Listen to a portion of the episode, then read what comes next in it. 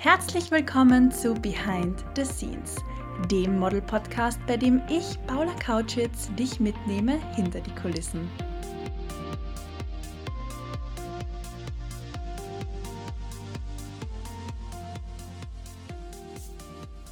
Schön, dass du auch heute wieder mit dabei bist und reinhörst bei Behind the Scenes. In dieser Folge spreche ich mit Fotograf Nicolas White. Seit neuestem arbeitet er nicht nur selbstständig, sondern auch in Festanstellung für einen Wiener Juwelier. Und wir beide haben gemeinsam mit einem sehr großen professionellen Team letzte Woche Bilder für diesen Juwelier gemacht. Also ich als Model, er als Fotograf. Herzlichen Dank auch noch einmal an die liebe Anna, die das Make-up gemacht hat, und Roman, der ein wahnsinnig guter Friseur ist. Es ist jedes Mal eine Ehre, mit euch zu arbeiten und höchst professionell und richtig schnell entstehen einfach traumhafte Bilder mit euch. Also danke an dieser Stelle. In der heutigen Folge spreche ich mit Nikolas über seinen Werdegang. Er ist nämlich noch sehr jung und hat in der Branche schon einiges gemacht und einiges zu erzählen. Dann spreche ich mit ihm darüber, wo er als Fotograf seine Inspiration rausholt. So viel kann ich schon vorwegnehmen. Es findet viel auf Instagram und Pinterest statt. Und abschließend frage ich ihn noch, wo es hingeht und was er so als nächstes vorhat. Viel Spaß bei der heutigen Folge über Fotografie, Inspiration und Social Media. Poste doch gern wieder eine Story auf Instagram und lass mich sehen, wie du den Podcast hörst. Ich freue mich wahnsinnig über alle deine Nachrichten und ich garantiere dir, ich sehe, lese und antworte auf jede einzelne Nachricht liebend gerne und freue mich jedes Mal sehr von dir zu hören.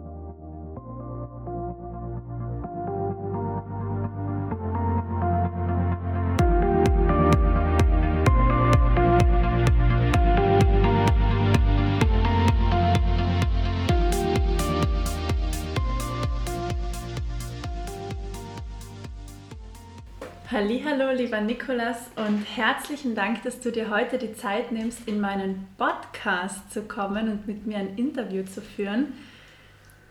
Stell dich doch gerne zu Beginn einmal selbst vor, damit die Zuhörerinnen und Zuhörer überhaupt wissen, mit wem sie es heute zu tun haben. Hallo Paula, danke für deine Einladung. Freut mich sehr, bei dir im Podcast zu sein. Ähm, ich bin der Nikolas, ich bin 23 Jahre alt, ähm, bin Fotograf Genau, und Content Creator. Genau. Sehr cool. Ja. Danke für die kurze, knackige ja. Vorstellung. Wie bist du denn zur Fotografie gekommen und wie hat das Ganze bei dir angefangen? Weil du bist schon relativ jung und hast schon sehr viel gemacht. Ähm, tatsächlich habe ich die Fotografie für mich entdeckt in der Schulzeit. Also ich hatte es mit 14 in der Oberstufe als ähm, Schulfach die Fotografie im Allgemeinen. Ah, tatsächlich? Genau, ja, genau. Ja, cool. so hat das bei mir begonnen. Und mein Lehrer hatte dann damals gemeint, so wie ich die ersten Fotoprojekte eben für die Schule machen musste, ich habe ein spezielles Auge. Und ich sollte unbedingt dranbleiben, weil er sieht bei mir Talent. Ich habe andere Sichtweisen wie andere gehabt, Schüler in meiner Klasse. Und genau, ich bin dran geblieben und habe dann in der Schule viel ähm, nebenbei außerhalb der Schule Freunde gefragt, ob ich sie fotografieren darf. Genau. Cool, also ja. das mit dem besonderen Blick und dem Auge für Ästhetik kann ich unterstreichen. Dankeschön. Sehr, sehr gern. Also wir haben, glaube ich, 2018 das erste oh Mal Gott, ja, ja zusammengeschüttet. Vor Corona, ja. Vor Corona, es ist Ewigkeiten her. Und damals habe ich mir schon gedacht, wow, dieser junge Mann hat echt den Blick für das Besondere. Dankeschön. Und jetzt, ein paar Jahre später, bist du wirklich noch weiter gewachsen und als, sage ich einmal, Rohdiamant geschliffen. ja, wirklich. danke, danke. Und hast dich sehr toll weiterentwickelt, meiner Meinung nach. Ja, ich habe halt dann immer stetig halt weitergemacht. Bin dran geblieben, auch in der Schulzeit. Und ähm, nach der Schulzeit eben habe ich dann eben nach und nach auf Instagram mehr gemacht, habe dann immer angefangen, Freunde anzuschreiben oder Bekannte anzuschreiben oder auch wild jemanden angeschrieben, hey, hast du Zeit, Lust, Fotos zu machen? Und mehr als ein Ja oder Nein konnte ich ja damals ja auch nicht erwarten. Und die meisten haben Ja gesagt, was mich eigentlich wundert, weil ich hatte keinerlei Fotos zu zeigen. es war irgendwie so, ja, die Zeit dafür. Und ja, genau. So habe ich dann halt langsam begonnen, Freunde zu fotografieren, Bekannte zu fotografieren, habe das dann nach und nach gepostet, habe wirklich viel gepostet, jeden Tag. Habe oft in der Woche 5, 5 6, 7, 8 Fotoshootings gehabt, wow. um mein Portfolio aufzubauen eben. Also alles umsonst, eben nur für, rein für mein Portfolio, dass ich dann eben später was zeigen kann, was ich so mache, wie mein Stil ist. Ja, aber das und so haben wir uns dann auch kennengelernt. Genau, Entschuldigung, dass ich dich unterbrochen habe. Ja. Also das zahlt sich schon auch aus, wenn man dann unbezahlt arbeitet, ja. aber mit guten Leuten arbeitet, das Portfolio aufbaut. Genau. Richtig. Ich habe auch nie das Geld vor Augen gehabt damals. Wie jetzt auch nicht. Es ist meine Leidenschaft. Genau. Ja, macht Ich mache es halt wirklich sehr gerne, ja. Voll. Ähm, du hast jetzt gerade Instagram angesprochen und dass mhm. du sehr regelmäßig und sehr viel gepostet hast. Ja. Ähm, man muss ja auch ehrlicherweise sagen, du hast es geschafft, in kurzer Zeit relativ viel zu wachsen und genau. hast jetzt ein bisschen über 32.000 Abonnenten. Ja, ist schon verrückt. Ja. Das ist schon viel. Ja, Wie ja. hast du dir das aufgebaut? Ähm, ja, das habe ich eigentlich auch nie so beobachtet. Zu Beginn, wie ich eben mit Instagram gestartet habe, ich habe einfach wirklich mein Ding gemacht. Ich habe einfach versucht, meine Arbeiten zu zeigen, habe ständig täglich gepostet, habe dann auch angefangen, 2017 glaube ich oder 18 kam die Funktion mit den Reels, Videos. Da habe ich mir gedacht, ich musste auch mitziehen und habe dann halt Reels gemacht. Genau. Und dann kam eben Corona, 2019. Und dann habe ich richtig mit Reels angefangen eigentlich. In der Zeit, wo jeder zu Hause war. Da habe ich mir gedacht, das sieht sich dann jeder an eigentlich, weil was machen wir denn sonst? Und dann habe ich eben bis dahin viel für mein Portfolio geshootet und fotografiert eben und habe dann eben das Bildmaterial verwendet, um Reels zu schneiden.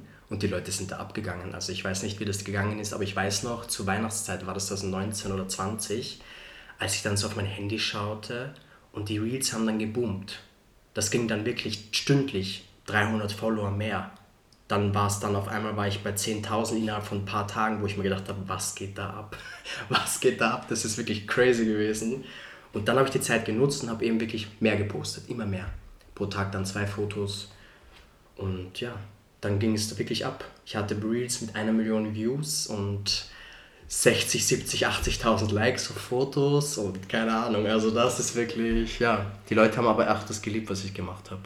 Verrückt, also wenn ja. Instagram das liebt, zeigt Instagram das noch mehr Menschen. Genau. Also wenn man quasi diesen Algorithmus bedient. Ja. Aber natürlich spricht auch deine Arbeit für dich. Vielleicht. Nein, ganz sicher sogar. Was hast du denn da hauptsächlich gepostet? Waren das dann Bilder von freien Projekten, wie du gerade angesprochen hast, die unbezahlt waren oder waren das Bilder, die du bei bezahlten Jobs dann gemacht hast? Eine Mischung aus beiden, hauptsächlich aber die unbezahlten, weil da konnte ich mich mehr kreativer ausleben als bei den bezahlten. Was jetzt nicht mehr der Fall ist, wo ich mich jetzt schon mehr einbauen kann.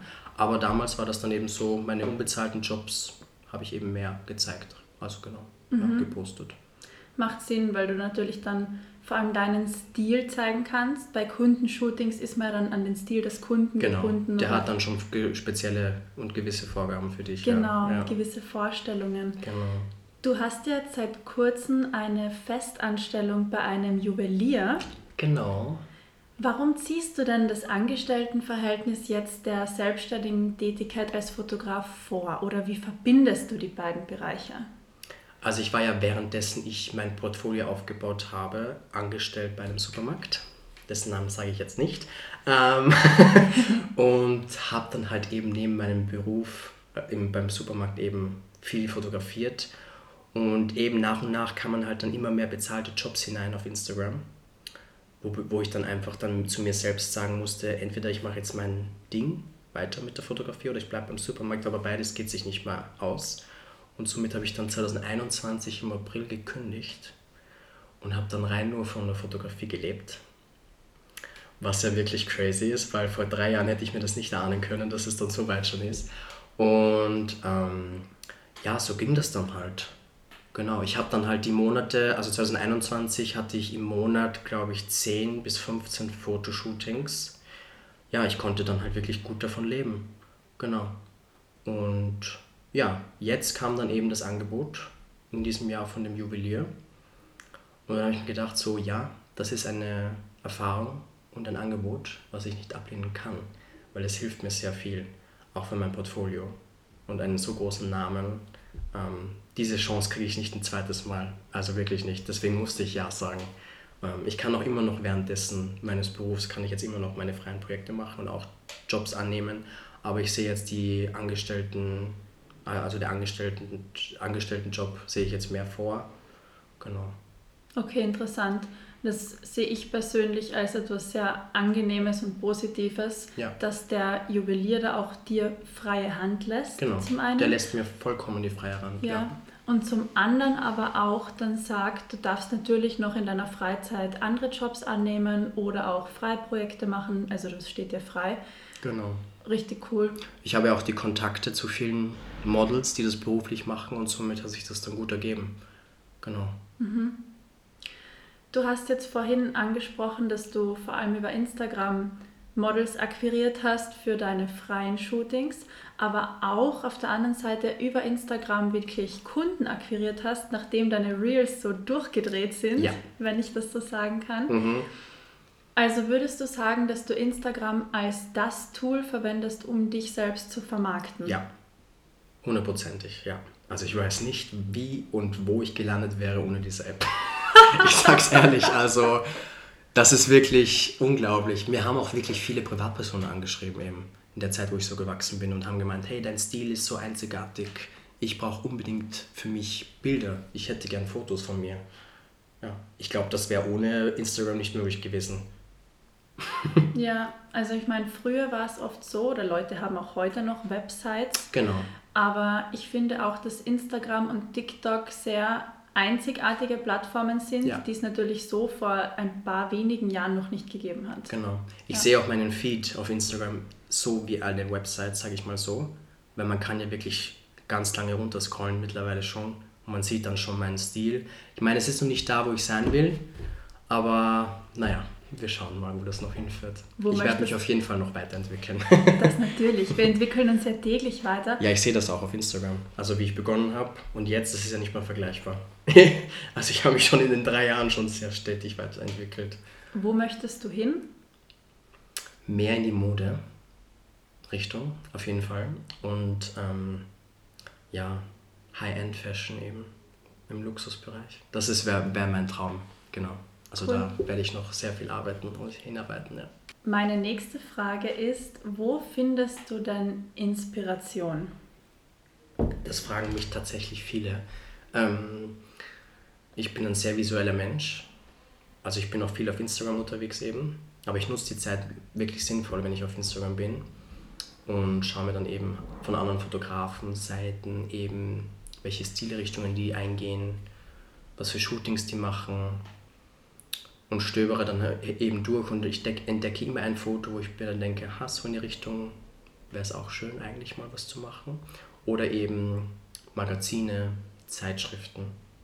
Ich, bin, ich lese gerne in die Zeitschriften durch und ich sehe dann immer Fotos und denke mir, wow, so in die Richtung, das wäre es.